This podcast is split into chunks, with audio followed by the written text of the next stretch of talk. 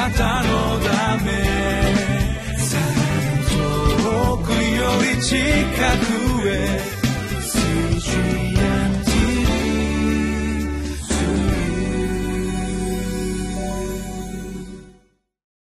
皆さんこんにちは。リビングライフの時間がやってまいりました。私は東京ホープチャペルの牧師の西田と言います。今日も聖書の御言葉を共に聞いてまいりましょう。今日のテーマは私たちの弱ささえも用いて益としてくださる主でございます。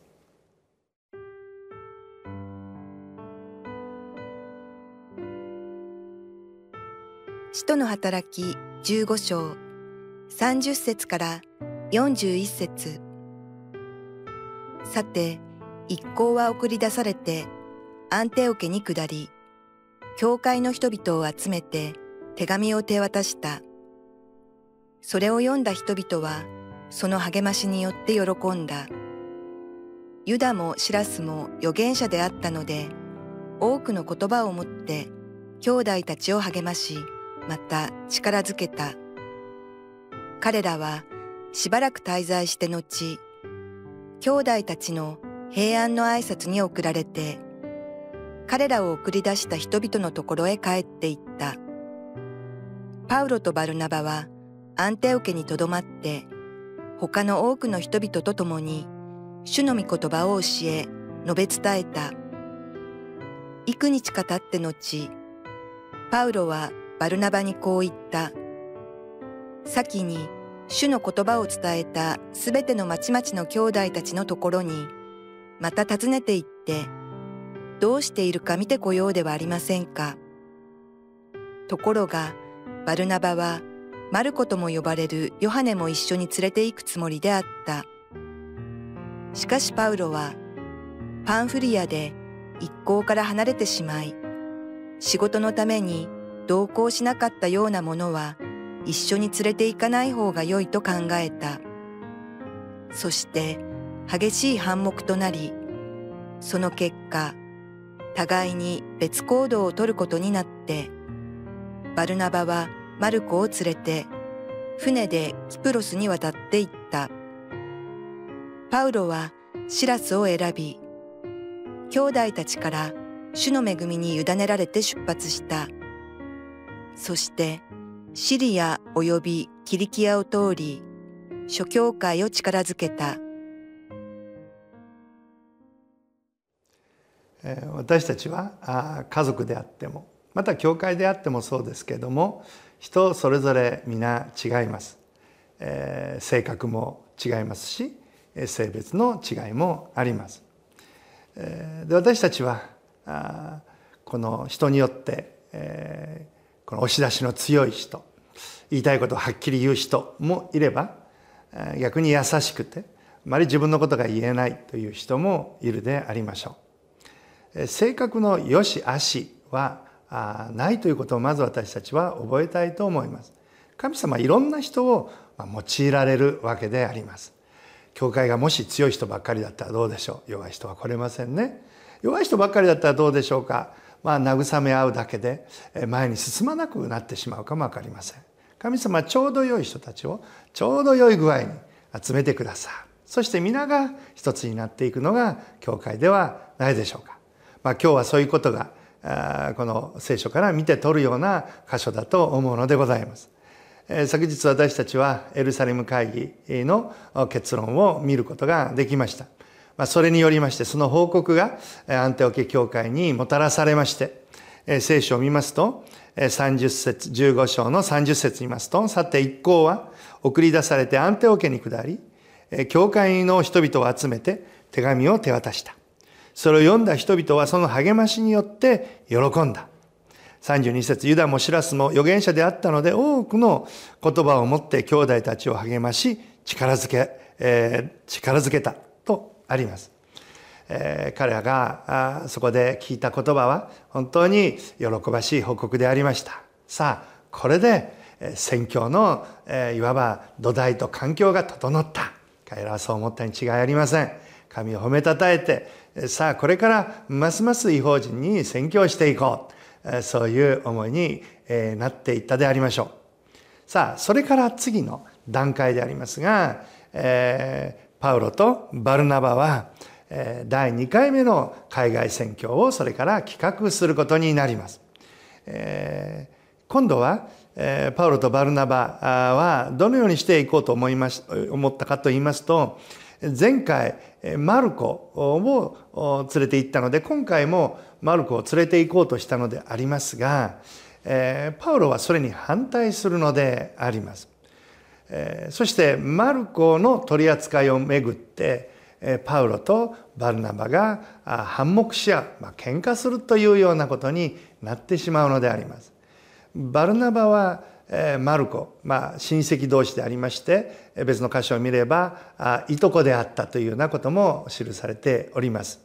ですからマルコを連れて行きたかった。しかしパウロは反対したなぜ反対したかというと第1回目の宣教旅行の時に途中で彼は離脱して帰ってしまったんですね。なぜ帰ってしまったか、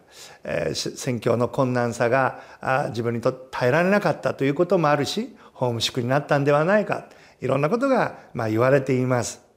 えでも途中で投げ出してしまったという事実がこう変わらないものですからパウロは原則的にそういう人を連れていくとまたあこの皆を混乱に巻き込むことになってしまうかもしれない。またマルコはその十二分なその後のこの成長やあこの訓練を受けてなかったら彼にとってもマイナスになるんじゃないだろうか。ただ反対した理由は足手まといになるというだけじゃなくってマルコのことも考えたかもしれません。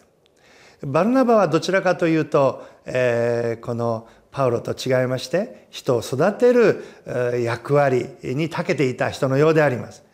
ですからかつてパウロもバルナバによって引き出されて、えー、反対者であったパウロが救われた。そしてしかし人々クリスチャン仲間は彼をなかなか信じなかったものですからバルナバはそんなパウロを放っておけることおけないもと思ってタルソまで行って彼を連れてきたという経緯があります。そして彼のコーチングによってパウロは成長していったという流れがありますのでバルナバは今度もマルコを連れて行きながらなんとか育てたいという思いがあったのです。しかし意見の対立によってどうもこのままでは一緒に行けないということになりましてまあこのマルコがきっかけになりまして別々のチームを結成してそれぞれが伝道することになったのであります。えー、バルナマはマルコを連れて郷里のキプロスに渡って宣教をしていきます。パウロはシラスという新しい伝道のパートナーを選んでそして第2回目の海外宣教に向かっていくということになるのであります。まあ一見すると喧嘩をするなんてって思います。お互いの弱さが出たとも言える出来事でありました。しかし神様は私たちにとってマイナスと思われるようなこともプラスに書いてくださるお方であります。結局これが契機になって伝道の働きがそれぞれに前進していくことになるのであります。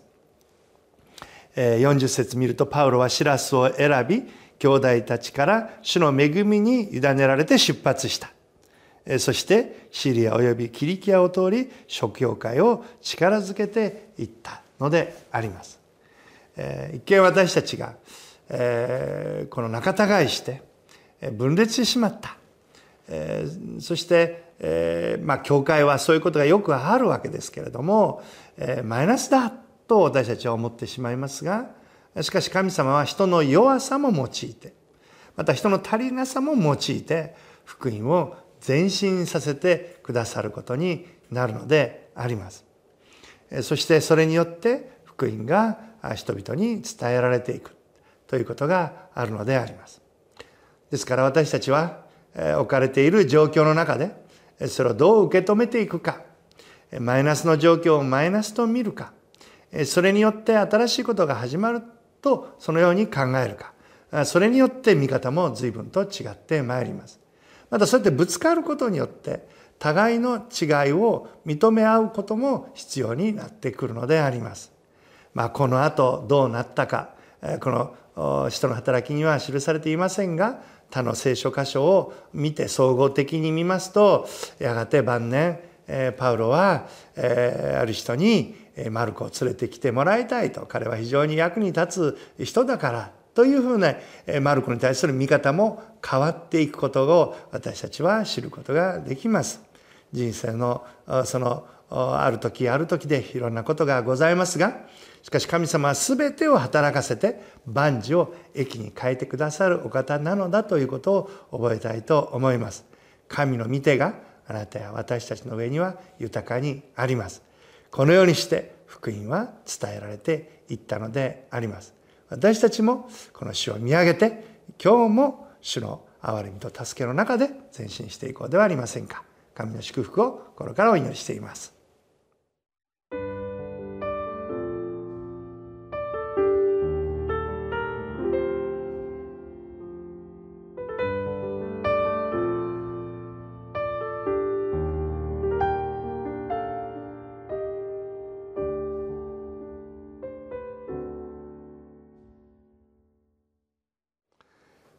私たちにとってマイナスと思われるようなことも神様はそれを用いてプラスに変えてくださる。いやそれどころか福音が前進する働きとして用いてくださるということを私たちは覚えたいと思います。パウロとバルナバはマルコの処遇をめぐってたもとを分かつことになってしまいます。しかしそれが契機になって福音がそれぞれのところで前進していった。そのことがやがてまた駅に変えられてくる。そのことを覚えたいと思います。あなたにとって今起こっているマイナスの出来事が主の手の中ではプラスに変えられる。福音が前進することになる。そのことを信じてまいりましょう。一言祈ります。神様どうかお一人一人の上に神様の慰めまた励まし力がありますように。私たちにとって人の弱さを覚えることがございますがそれも主は用いてくださる。それを信じさせてください。信じてイエスの名前によってお祈りをいたします。ーメン。あなたのため遠くより近くへ。